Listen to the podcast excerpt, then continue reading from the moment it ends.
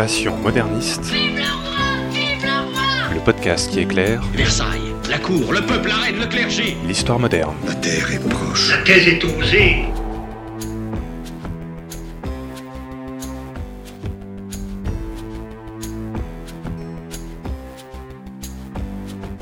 Bonjour à toutes et à tous, bienvenue dans ce nouvel épisode du podcast Passion moderniste. Je m'appelle Fanny Cohen-Moreau et dans ce podcast, je vous propose de rencontrer des jeunes chercheurs et chercheuses qui sont en master ou en thèse et qui étudient l'histoire moderne.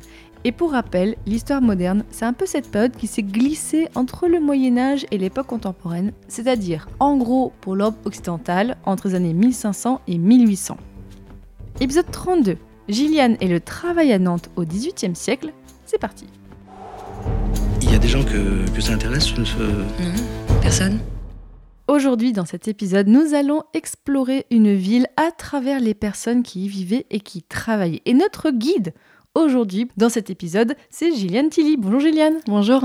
Je te reçois Gilliane parce que tu as fait un mémoire de recherche en histoire moderne à la faculté donc de Nantes sous la direction de David Plouvier et de Samuel Guichetot. Tu as travaillé sur les femmes dans le travail artisanal à Nantes au XVIIIe siècle et plus précisément, je cite, sur la construction d'identités professionnelles chez les tailleuses, coiffeuses et les sages-femmes. Tu vas nous parler un petit peu de tout ça. Donc aujourd'hui, on va parler beaucoup d'histoire sociale, on va rentrer un petit peu dans le quotidien des gens. Alors Gilliane, déjà première question, peut-être un petit peu rituelle dans ce podcast. Pourquoi est-ce que tu as voulu travailler sur ce sujet? Alors, euh, l'histoire des femmes et du genre, c'est un sujet qui m'a toujours intéressée. J'ai eu un premier cours, c'était en troisième année euh, de licence, euh, sur le travail des femmes, où j'ai découvert que les femmes ont toujours travaillé. Ah mais oui, il faut le dire, il faut Oui. l'affirmer. Oui, exactement. Et c'est pas forcément quelque chose d'inné. je l'ai très rapidement remarqué en commençant ma recherche. quand j'évoquais mon travail, les gens étaient surpris en fait. C'était toujours la première réaction. ah, mais les femmes travaillaient. Ou alors, euh, bah non, les femmes étaient au foyer. Alors que pas du tout. euh, c'est vraiment une image euh, qu'on a héritée des 19e et 20e siècles. Les femmes, en fait, exerçaient dans absolument toutes les professions, que ce soit d'ailleurs artisanales, marchandes, négociantes, tout ce qu'on veut. Et on va en parler en détail bien sûr, mais déjà, est-ce que tu peux un peu nous teaser qu'est-ce que tu as voulu montrer dans tes recherches? Dans mes recherches, j'ai voulu absolument montrer la diversité des activités féminines, la pluridisciplinarité, leur engagement, mais aussi avant tout en fait euh, ce qu'on appelle l'agency. Donc ça veut dire littéralement la capacité d'agir. En français, on appelle ça également l'agentivité. L'agency d'un individu et plus spécifiquement ici des travailleuses, des artisanes nantaises, elle se définit comme étant la capacité qu'ont ces femmes de s'adapter, de prendre des décisions, euh, de faire des choix dans le cadre de leur profession. Cette capacité d'agir leur permet vraiment de, déjouer, euh, de détourner, euh, d'échapper aussi à certaines normes qui sont imposées euh, dans le cadre de leur travail par leur position sociale ou leur position familiale. Ça nous permet de comprendre en fait qu'elles mettent en place différentes stratégies pour subvenir à leurs besoins évidemment, mais également pour développer des techniques et des pratiques de production qui sont propres à leur profession. Et en fait, ce sujet des femmes, le travail des femmes, je sais que c'est quand même de plus en plus étudié, mais en tout cas, sur le travail sur les femmes à Nantes au XVIIIe siècle, ça n'avait pas été étudié avant toi ou un tout petit peu? Alors à Nantes, euh, si, un petit peu. On a effectivement des recherches. Bah, déjà, mon directeur de recherche, euh, Samuel Guichetot, qui a travaillé avant, surtout sur les ouvrières à Nantes. De manière beaucoup plus générale, euh, c'est un, sujet qui a été étudié du côté anglophone. On a notamment, je suis désolée pour mon accent, Claire Haru Croston, qui a travaillé sur les couturières parisiennes euh, au XVIIIe siècle. On a aussi un livre fondateur en 1978, donc c'est Femmes, Travail, Famille euh, par euh, Johann Scott et Louis Tilly, euh, mais qui va davantage en fait. Oui, Stylé, ça n'a rien à voir avec toi. hein, Rien à voir avec moi, mais comme par hasard, euh, voilà, il s'avère euh, qu'on a le même nom de famille, mais qui va surtout s'intéresser euh, au travail des femmes au 19e siècle. Et on remarque en fait qu'à la période euh, moderne, il, il manque des recherches en fait. Donc il manque des recherches, mais j'imagine qu'il y a pas mal de sources. On va, on va quand même en Oui, parler. tout à fait. Alors, donc, je le disais, tu as étudié Nantes, donc la ville de Nantes au XVIIIe siècle. Déjà, est-ce que tu peux nous rappeler le contexte historique à l'époque, même au niveau national, en France? On en est, on en est où au niveau historique? Bien sûr. Euh, le XVIIIe siècle, c'est évidemment le siècle des Lumières. Nantes est surtout connue pour euh, son commerce maritime, pour la traîne négrière, qui a fait quand même la fortune de la ville. C'est aussi une ville qui reflète assez bien les dynamiques propres du XVIIIe siècle entre prospérité économique et conflits européens. On a également une, une importance démographique qui est semblable à celle de Rouen, un petit peu inférieure à celle de Bordeaux. On a une expansion qui est énorme, c'est-à-dire qu'au début du XVIIIe siècle, on est à 40 000 habitants Et à la toute fin, donc vers 1789, on est à 80 000 habitants. Ouais, donc en un siècle, la ville double de population. Exactement. C'est énorme. Exactement. Le développement de la ville de Nantes est principalement issu de l'essor colonial et du commerce maritime. Et la ville de Nantes en elle-même, alors comment la décrire? Parce que tu as dit il y a une énorme expansion démographique, donc j'imagine que là, du point de vue urbain et tout ça, euh, la, la ville a dû beaucoup s'agrandir et, et très vite. Tout à fait, on a des faubourgs euh, qui vont grossir, notamment le faubourg Saint-Nicolas, qui est à l'ouest de la ville, qui est un des plus importants, euh, un faubourg vraiment hétéroclite. On va retrouver toutes les populations euh, de Nantes, c'est-à-dire euh, du négociant euh, au marchand, à l'artisan, aux, ouvriers, aux marins, aux prostituées. On a absolument toutes les classes sociales. Et à l'époque, quel est le cœur de la ville? Quels sont les quartiers qui sont vraiment le cœur de la ville, même par rapport à aujourd'hui? C'est encore la même chose ou pas? À peu près, oui. C'est euh, l'ancien faubourg Saint-Nicolas. Donc aujourd'hui, c'est ce qu'on appelle le quartier Gralin Commerce, où on a le, centre historique.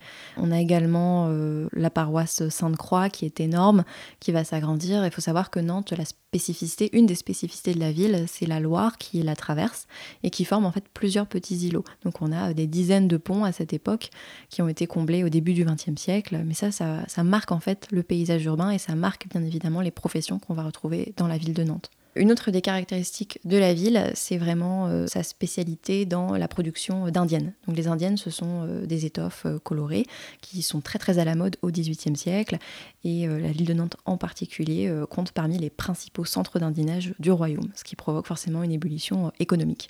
Ouais, donc c'est vraiment une ville au carrefour de toutes les dynamiques, comme tu disais, du XVIIIe siècle. Exactement. Et donc, tu travailles, on arrive au sujet euh, précisément de cet épisode, sur le travail artisanal à Nantes au XVIIIe siècle. Alors raconte-nous, tu as commencé à nous le dire un petit peu, hein, mais quels sont les principaux métiers de l'artisanat que l'on retrouve à Nantes? Quels sont les différents secteurs d'activité? Alors à Nantes, comme je le disais, est voilà, très connu pour euh, sa nature euh, maritime, portuaire. Donc on a énormément de marchands, on a des négociants, mais on a aussi beaucoup d'artisans. On va retrouver par exemple des tanneurs qui sont installés euh, au bord de l'Erdre. On a des cordonniers, des perruquiers, des tailleurs aussi, en fait, qui constituent parmi les corps de métier les plus importants de la ville. Quand je dis important, c'est surtout en termes numériques. On a aussi des tonneliers. Ce sont des métiers là qui, pour le coup, sont liés à la nature portuaire de la ville de Nantes. Et est-ce que tu vois des métiers qui sont apparus récemment dans la ville, en fait des métiers qui, par euh, l'activité peut-être de cette époque, du XVIIIe siècle, en fait sont plutôt récents? Alors tout à fait, euh, parmi donc, les trois euh, catégories socio-professionnelles que j'ai étudiées, donc les tailleuses, les coiffeuses et les sages-femmes, on a les coiffeuses qui représentent en fait une profession euh, peut-être propre du XVIIIe siècle, qui va euh, se professionnaliser à partir des années euh, 1770, à Nantes en tout cas. On a l'apparition euh, de ces coiffeuses un petit peu partout. Il faut savoir qu'au début du XVIIIe siècle, la coiffeuse, c'est d'abord la femme de chambre, la bonne à tout faire, qui coiffe les cheveux de sa maîtresse euh, au cœur de la maison. Donc c'est vraiment une étape euh, intime en fait. À partir des années 1770, euh, la coiffure devient euh, un métier, une profession. On a d'ailleurs des, des hommes, des perruquiers qui vont un petit peu se réorienter professionnellement euh, et qui vont euh, devenir euh, coiffeurs. Et du coup, les femmes profitent également de ce nouvel intérêt pour le corps, pour les apparences, ce qu'on appelle d'ailleurs la culture des apparences. Et est-ce qu'on voit en fait entre ces métiers des corporations, peut-être des organisations professionnelles? Est-ce qu'il y a des, syndicats? Je ne sais pas. Bien sûr, alors à l'époque moderne, il faut savoir que le travail est extrêmement euh, organisé. Il existe donc ce qu'on appelle des corporations de métiers. Ce sont des regroupements professionnels qui portent aussi euh, d'autres noms comme euh, les jurandes, les guildes, dans lesquels en fait les maîtres artisans ou les maîtres marchands vont s'assembler afin de partager des intérêts communs. Alors habituellement, il existe en fait trois types de corporations. Corporations masculines, donc composées d'hommes, des corporations mixtes, composées d'hommes et de femmes, et des corporations féminines. Et l'une des particularités à Nantes, c'est qu'il n'existe pas de corporation mixte ou féminine, on n'a que des corporations masculines. Alors à Paris ou à Rouen, par exemple, on a des corporations féminines, comme pour les couturières.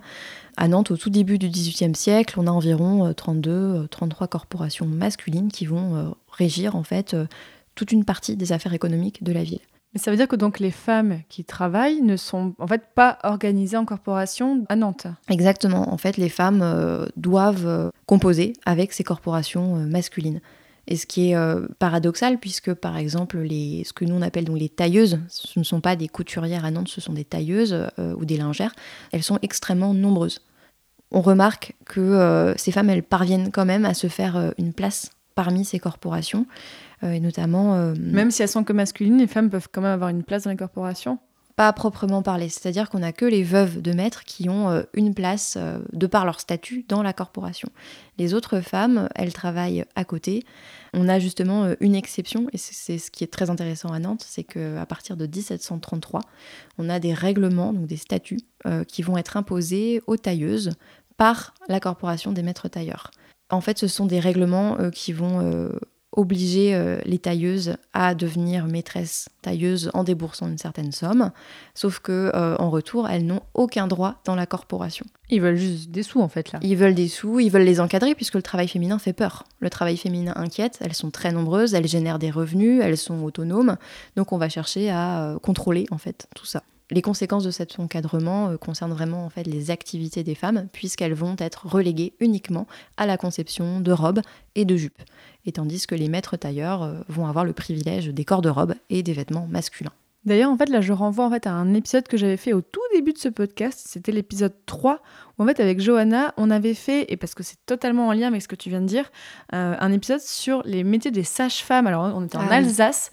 Au XVIIIe siècle, où on, là, on voyait vraiment effectivement que là c'était pareil en fait, euh, alors pour des raisons différentes, mais ces sages-femmes qui pratiquaient en fait déjà se sont vues imposer des réglementations par les médecins, par les hommes, et en fait même un petit peu une dépossession de leur savoir. On voit qu'en fait là, il y a une dynamique un petit peu similaire. Bon, on va pas tirer des généralités sur deux cas euh, de de la France, mais quand même, où on voit qu'il y a une forme de domination du travail des femmes par les corporations masculines pour imposer bah, ce côté, hop, non, non, non, là, ces femmes, qui, même si elles ont une forme d'indépendance par leur travail, on veut quand même les contrôler du point de vue sociétal. Bien sûr, c'est tout à fait ça. Alors les sages-femmes à Nantes, je les ai un petit peu moins travaillées euh, que les tailleuses et les coiffeuses, mais on remarque la même chose, c'est-à-dire qu'à la fin du XVIIIe siècle, on a une professionnalisation du métier de sage-femme et on a les maîtres chirurgiens, donc euh, de la corporation des maîtres chirurgiens de Nantes, qui vont euh, leur imposer aussi des règlements et qui vont surtout leur interdire de prendre des apprentis.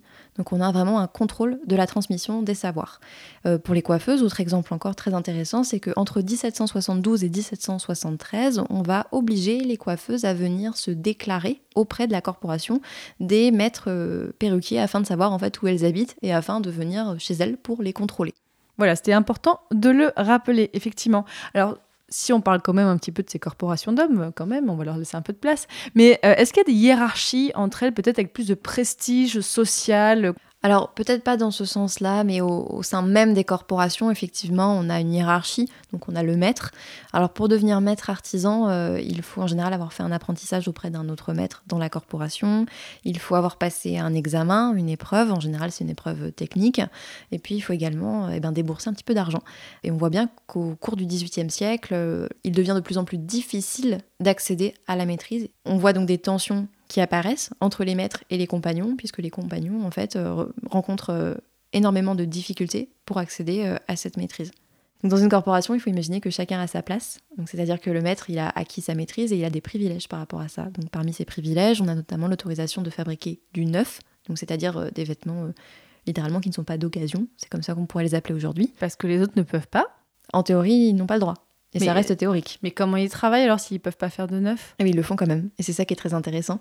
C'est qu'on a énormément euh, d'ouvriers, euh, d'ouvriers tailleurs notamment, auxquels je pense, euh, qui vont déroger à ces règlements et qui voilà, vont se faire épingler assez, assez régulièrement. là, même, il y a un truc que je comprends pas du point de vue du travail. Si on est tailleur, bah forcément, on a des commandes pour créer des choses. Alors, on doit forcément créer du neuf. C'est absurde. Et eh ben en fait, ils sont obligés de travailler pour un maître tailleur voilà, c'est là tout l'intérêt. Oui, s'ils si, travaillent pour un maître tailleur, ils ont le droit. Voilà, ok. Exactement. ils peuvent pas être en freelance, quoi. Exactement, c'est tout à fait ça. Et euh, les maîtres tailleurs également ont l'autorisation d'embaucher des apprentis. Donc on est toujours sur cette question de la transmission des savoirs qui est propre à la corporation.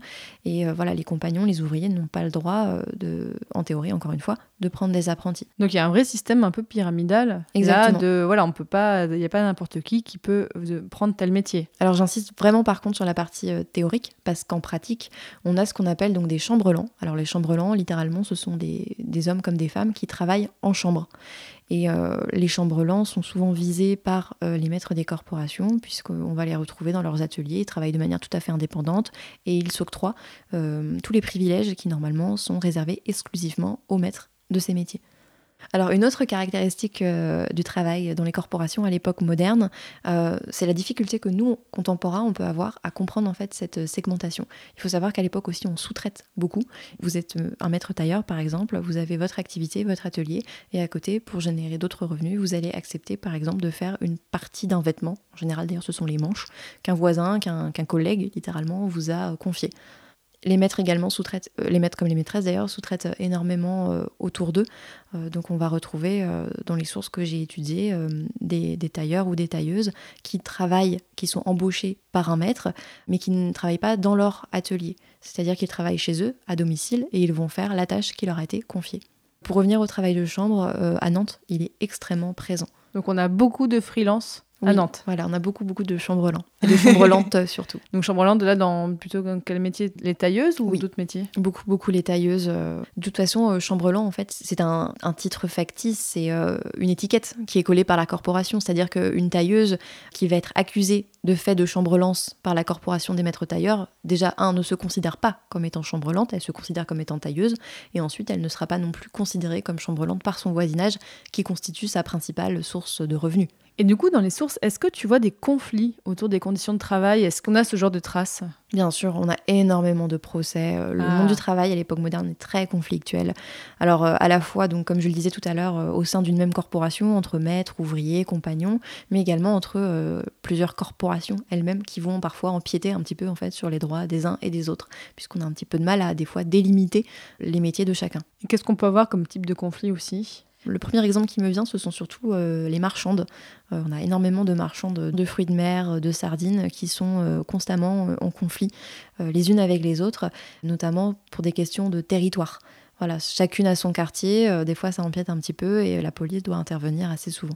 Bah justement, tu commences à en parler. Comment les métiers sont répartis dans la ville? Est-ce qu'il y a des quartiers de Nantes qui étaient surtout occupés par tel ou tel métier? Alors pas vraiment, euh, c'est extrêmement hétérogène. Dans le cadre de ma recherche, j'ai été amenée à, concevoir des cartes sur la répartition notamment euh, des tailleuses. On remarque une évolution croissante au cours du XVIIIe siècle, mais surtout une répartition euh, globale qui concerne absolument euh, tous les faubourgs, tous les quartiers de la ville. Parce que là, c'est un métier de proximité, donc forcément, oui, Exactement. Il, faut avoir, toujours une tailleuse à côté de soi. Exactement. Et elles peuvent travailler un petit peu partout, finalement. Il n'y a pas forcément d'endroit euh, particulier. Elles ne sont pas dépendantes de leur territoire. La chose intéressante qu'on remarque, par contre, c'est que les tailleuses habitent systématiquement à côté de marchands de tissus ou de marchandes de mode. Oui, c'est logique, comme ça, elles peuvent être à côté. Voilà. Bah D'ailleurs, je renvoie vers mon épisode qu'on avait fait, donc l'épisode 16. On avait parlé avec Benjamin de Madame Elof, donc qui était une marchande de mode, si vous voulez en savoir plus sur ce métier-là particulièrement. En fait, on est en train d'enregistrer un épisode qui est euh, à la frontière de plein d'autres épisodes. Et est-ce qu'il y avait des étrangers dans ces métiers? Parce que voilà, comme tu disais, Nantes, c'est quand même une ville portuaire qui est assez importante, donc on peut s'attendre à trouver un peu des personnes de tous horizons. Alors bien sûr, j'ai un métier qui me vient en particulier à l'esprit, c'est celui euh, des euh, barbiers perruquiers. Dans les sources que j'ai consultées, on trouve euh, énormément de livres de couleurs ou de domestiques appartenant à des négociants venus d'Amérique qui sont de passage à Nantes et qui vont envoyer ces livres de couleurs être formés auprès des perruquiers de la ville.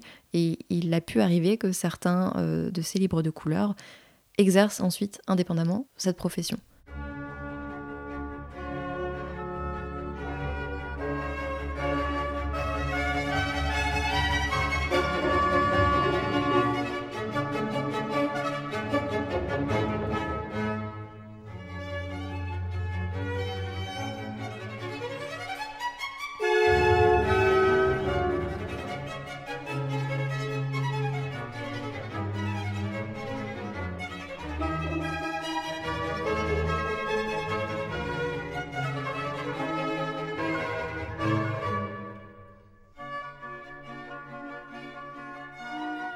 On l'a compris, tu as surtout travaillé, donc euh, sur le travail des femmes à Nantes.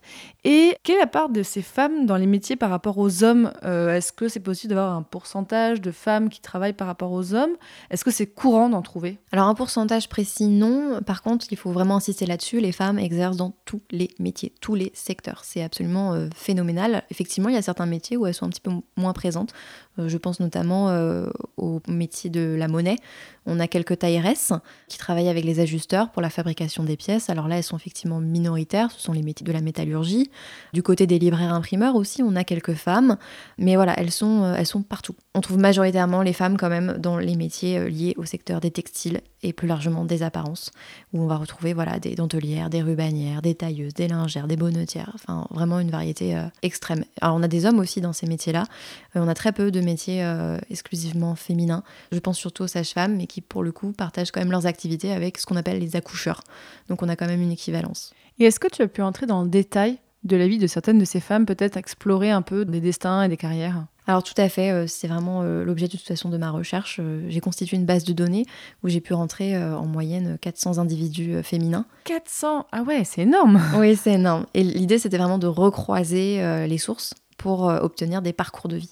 Et ça, en travail de master, c'est énorme. Moi, j'imagine que tu n'as pas pu peut-être entrer autant dans le détail que tu voulais, mais euh, tu as pu en étudier certaines quand même. Oui, tout à fait. Alors, de toute façon, sur les 400 individus, euh, je dirais qu'il y a un quart seulement euh, qui est intéressant, puisqu'on va pouvoir avoir ces parcours de vie qui ressortent grâce au croisement des sources. À partir du moment où on croise une tailleuse, par exemple, 3-4 fois, on arrive à tirer des généralités. Quand j'ai un seul nom, une seule date, en général, c'est un petit peu compliqué d'en faire quelque chose. Et bah, par exemple, une des femmes qui m'a le plus marqué, parce que je l'ai croisée très souvent, c'est une tailleuse, Jeanne Frangel, qui va être contrôlée euh, à la fin du XVIIIe siècle plus de trois fois par euh, la Corporation des maîtres tailleurs. Donc, faut insister là-dessus, c'est énorme. Donc cette femme, elle dirige son propre atelier. Euh, au début, elle n'est pas maîtresse tailleuse, donc elle travaille librement et elle se spécialise à la fois dans les vêtements féminins et dans les corps de robe. Donc pour rappel, les corps de robe, elle n'est pas censée pouvoir les travailler. Même si elle avait sa maîtrise, même si elle accédait à la maîtrise imposée par la corporation, elle n'est pas censée toucher à cette activité. Donc euh, la quatrième fois où j'ai croisé euh, Jeanne Frangel dans les sources, elle est euh, contrôlée comme d'habitude par la corporation des maîtres tailleurs qui va lui imposer une amende puisqu'elle fait des choses qu'elle n'a pas le droit de faire et là elle va céder et elle va payer sa maîtrise, donc 120 livres, ce qui est énorme, faut bien l'imaginer pour une tailleuse. voilà, donc c'est un parcours qui est intéressant, j'en ai croisé d'autres, j'ai Rose Thérèse Baudouin par exemple qui elle pour le coup est Rose Thérèse Rose Thérèse Baudouin. C'est rigolo comme nom. Et elle, elle est spécialisée en fait dans les vêtements masculins. Donc là, on est euh, sur un autre domaine, on est sur la tailleuse pour hommes, euh, qui n'est pas censée exister pour euh, la corporation des maîtres tailleurs. Oui, donc si elles sont autant contrôlées, c'est qu'effectivement, comme tu disais tout à l'heure, c'est que bah, elles, elles dérangent et elles gênent. Exactement, elles dérangent. Alors j'ai un dernier parcours intéressant qui lui par contre illustre vraiment le croisement des sources qui a été permis grâce à la base de données. Il s'agit en fait de Julienne Joss. Alors Julienne Joss, elle est fille de maître tailleur, donc c'est un petit peu exceptionnel. Euh, elle est reçue maîtresse en 1753. Et là, ce qu'il faut savoir, ce qui est étonnant, c'est que la maîtrise donc, qui est imposée aux tailleuses, elle ne concerne que les femmes qui sont en dehors du cadre corporatif. C'est-à-dire qu'une fille de maître, par sa naissance, a des privilèges que les autres n'ont pas. Donc en théorie, encore une fois, Julienne Joss, elle n'avait pas besoin d'accéder à la maîtrise. Ces privilèges, elle les a déjà. Ça suscite un petit peu la curiosité. Pourquoi est-ce qu'elle accède quand même à cette maîtrise? Pourquoi est-ce qu'elle paye 120 livres? Et en fait, grâce à ce croisement des sources, on la recroise 22 ans plus tard, euh, alors qu'elle se marie avec un marchand de bœufs. Et là, on comprend alors son choix, parce qu'une fille de maître, pour qu'elle conserve ses privilèges, elle doit obligatoirement épouser un maître tailleur. Et là, Julienne Joss, en fait, en accédant à sa propre maîtrise, elle peut épouser l'homme qu'elle veut d'une autre profession tout en conservant donc ses privilèges. Et là, on retrouve ce que tu disais tout à l'heure, alors sur le terme d'agency, mais sur le fait de comment les femmes, en fait, tout à fait. Bah, font des actions pour pouvoir euh, acquérir une certaine autonomie, une certaine indépendance de leur travail. Là, on voit bien qu'effectivement, il y a eu des décisions qui ont été prises. On voit, on peut voir un tout petit peu de la vie de cette femme qui a dû faire des choix pour pouvoir garder cette situation. On est au cœur de la l'agency dans ces cas-là. Les trois cas, Jeanne Frangel, Rose Thérèse Baudouin et Julienne Joss, toutes les trois font preuve d'agency, c'est-à-dire qu'elles s'adaptent. Euh, je pense là du coup à, Jeanne Frangel dans son atelier qui le dirige alors qu'elle n'est pas maîtresse tailleuse. On va retrouver des apprentis, des ouvrières. Euh, elle n'est pas censée faire tout ça, mais on voit qu'elle a cette capacité, qu'elle a ce savoir-faire, euh, qu'elle a les techniques aussi. Rose Thérèse Baudouin, quand elle est, elle est spécialisée dans les vêtements pour hommes, c'est d'autres techniques de travail que pour les robes et les jupons. Et pourtant, elles en sont tout à fait capables. Est-ce que tu as vu dans ton travail des évolutions dans le travail à Nantes au cours du XVIIIe siècle Parce que j'imagine que, comme on l'a dit au début, l'énorme grossissement de population a dû changer des choses. Alors bien sûr, euh, donc euh, principalement pour les tailleuses, que j'ai travaillé euh, en grande majorité. Je parlais tout à l'heure de l'apparition euh, des indiennes, donc toutes ces cotonnades colorées. Il faut savoir qu'au début du XVIIIe siècle, on va en retrouver un petit peu de manière éparse dans les ateliers de ces tailleuses.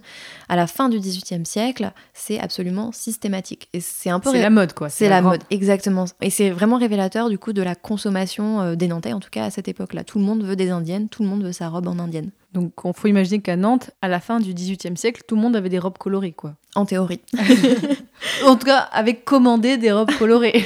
c'est ça. Euh, autre évolution euh, liée aux consommations euh, matérielles, euh, c'est la quantité d'ouvrages travaillés par les tailleuses. C'est-à-dire qu'au début du XVIIIe siècle, elles sont en moyenne à 0,5, un ouvrage. J'entends par là une robe par exemple, une chemise euh, par tailleuse.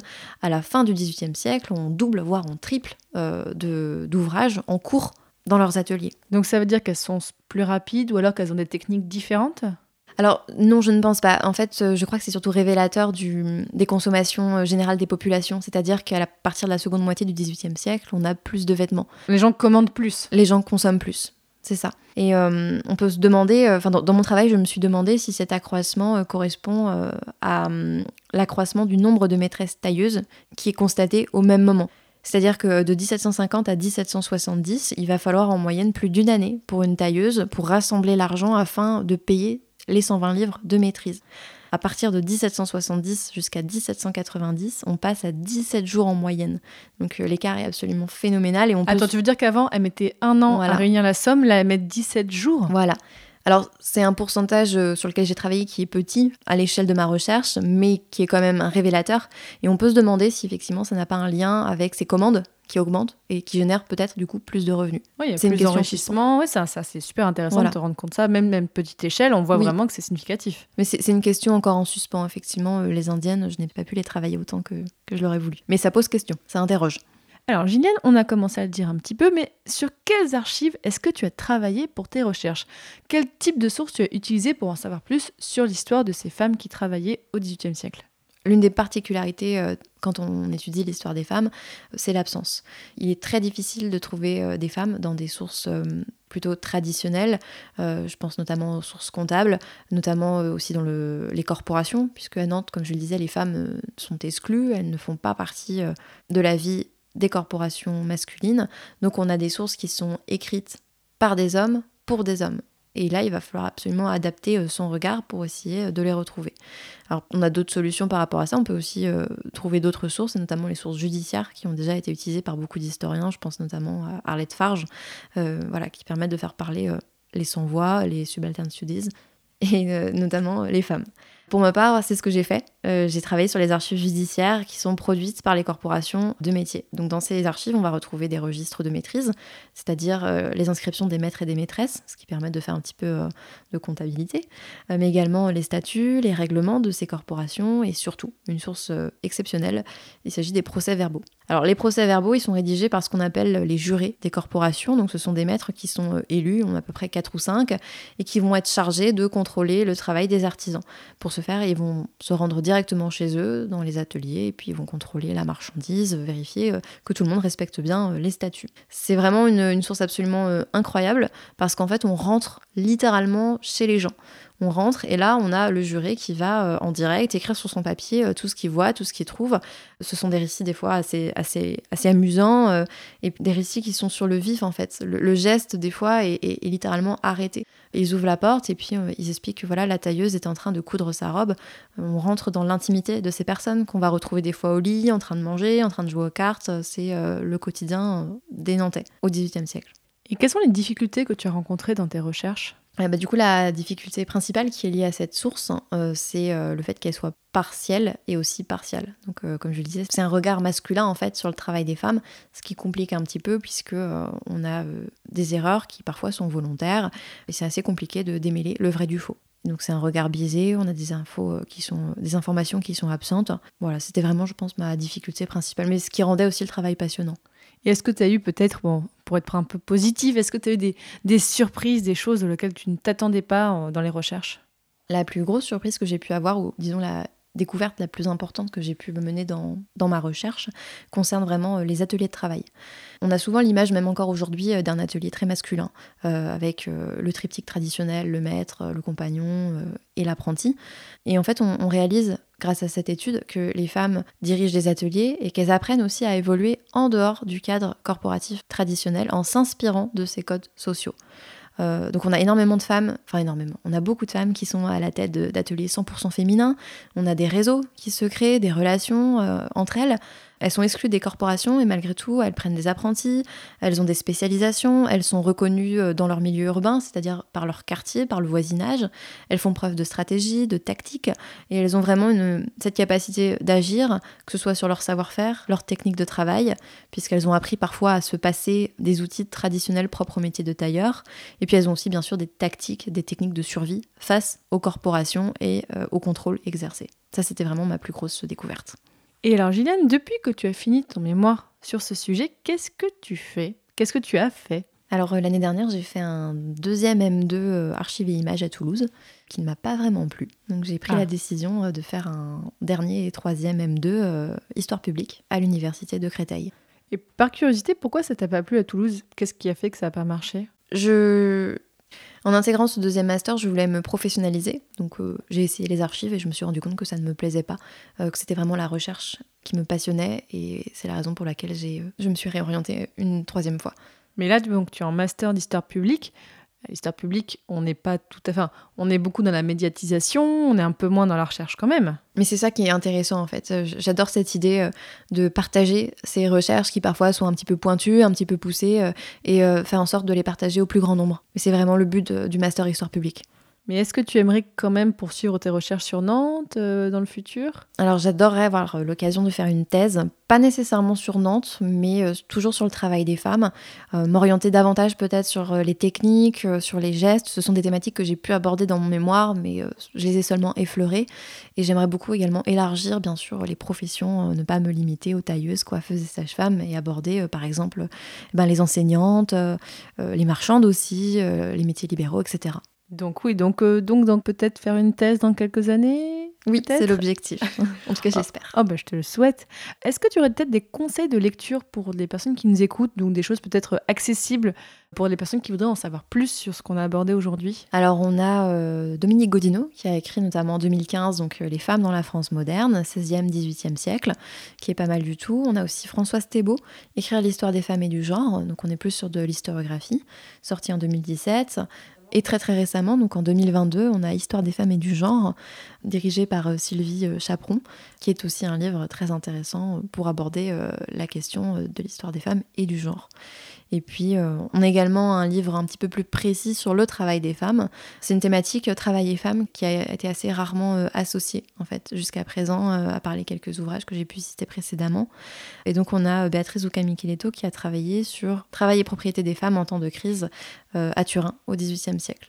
Euh, c'est un petit peu plus poussé que les autres ouvrages, mais euh, on, est sur, euh, on est dans la thématique. Puis on a bien sûr Nicole Pellegrin, Cynthia Truand, voilà. Je mettrai de toute façon sur le site du podcast toutes les références de lecture que tu as données. Voilà, le lien est dans la description de cet épisode.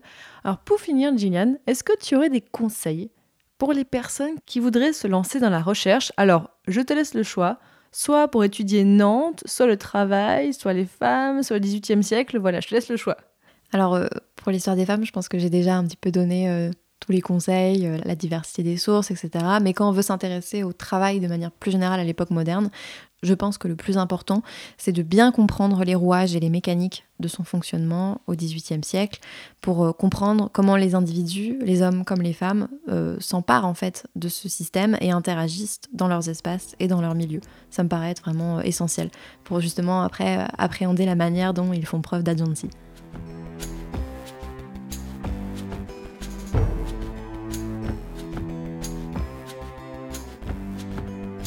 Désormais, chers auditeurs et auditrices, si vous allez à Nantes, vous pourrez un peu plus imaginer ces hommes, ces femmes, les corporations de travail à Nantes au XVIIIe siècle. Donc merci beaucoup Gilliane Tilly, c'était vraiment euh, passionnant et je te souhaite du coup bonne continuation pour tes recherches.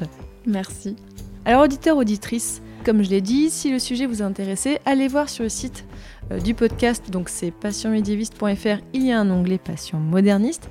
Il y aura pas mal de choses sur l'article en lien avec cet épisode pour en savoir plus. Je vous mettrai aussi les références des autres épisodes que j'ai mentionnés. Donc on avait dit l'épisode sur sage-femme, l'épisode avec euh, Madame Elof, la marchande de mode. Et si le côté travail vous intéresse, j'ai fait un épisode, l'épisode 15, sur les médecins à Paris au XVIIIe siècle. Et puis n'hésitez pas de toute façon à aller voir tous les autres épisodes de Passion Moderniste. Là c'était l'épisode 32, voilà, je commence à en avoir fait beaucoup. On explore plein de sujets dans ce podcast, donc voilà, euh, allez remplir vos oreilles de sujets passionnants avec des personnes passionnantes. Et n'hésitez pas aussi à l'écouter mes autres podcasts qui sont sur le même format que vous avez écouté aujourd'hui et puis parfois plein d'autres formats différents pour vous en apprendre plus sur l'histoire. Donc j'ai Passion médiéviste avec un S à médiéviste pour parler de Moyen Âge. J'ai Passion Antiquité avec un S à Antiquité. J'aime bien mettre des S à la fin de mes noms de podcasts pour parler bien sûr de toutes les antiquités. Voilà, explorer cette vaste période. Et n'hésitez pas aussi, si vous voulez soutenir mon travail, eh bien, vous pouvez déjà le faire en parlant du podcast autour de vous. C'est très important. Le bouche à oreille, vraiment, ça fonctionne beaucoup. Vous pouvez bien sûr parler du podcast aussi sur Facebook, sur Twitter. Et euh, si vous voulez me soutenir financièrement, parce que voilà, je veux maintenant, grâce au soutien des auditeurs et auditrices, je peux consacrer la moitié de mon temps de travail au podcast. Eh bien, je vous explique tout sur la page internet passionmédiéviste.fr/slash soutenir où là, voilà, vous pouvez m'aider à financer mon temps de travail sur tous les podcasts et à faire que je sorte encore plus euh, d'épisodes. Et dans le prochain épisode de Passion euh, moderniste, alors le prochain, on parlera des pirates. Donc vous allez voir, ça va être très chouette. Mais déjà, je peux vous teaser que dans l'épisode 35, donc dans trois épisodes, nous reviendrons à Nantes parce qu'on va encore parler du travail à Nantes, mais de façon différente. Dans l'épisode 35, donc là je vous donne un rendez-vous pendant longtemps, je crois que j'avais pas encore fait ça dans le podcast, mais dans l'épisode 35, on parlera du chocolat à Nantes. Vous allez beaucoup aimer, je vous promets. Salut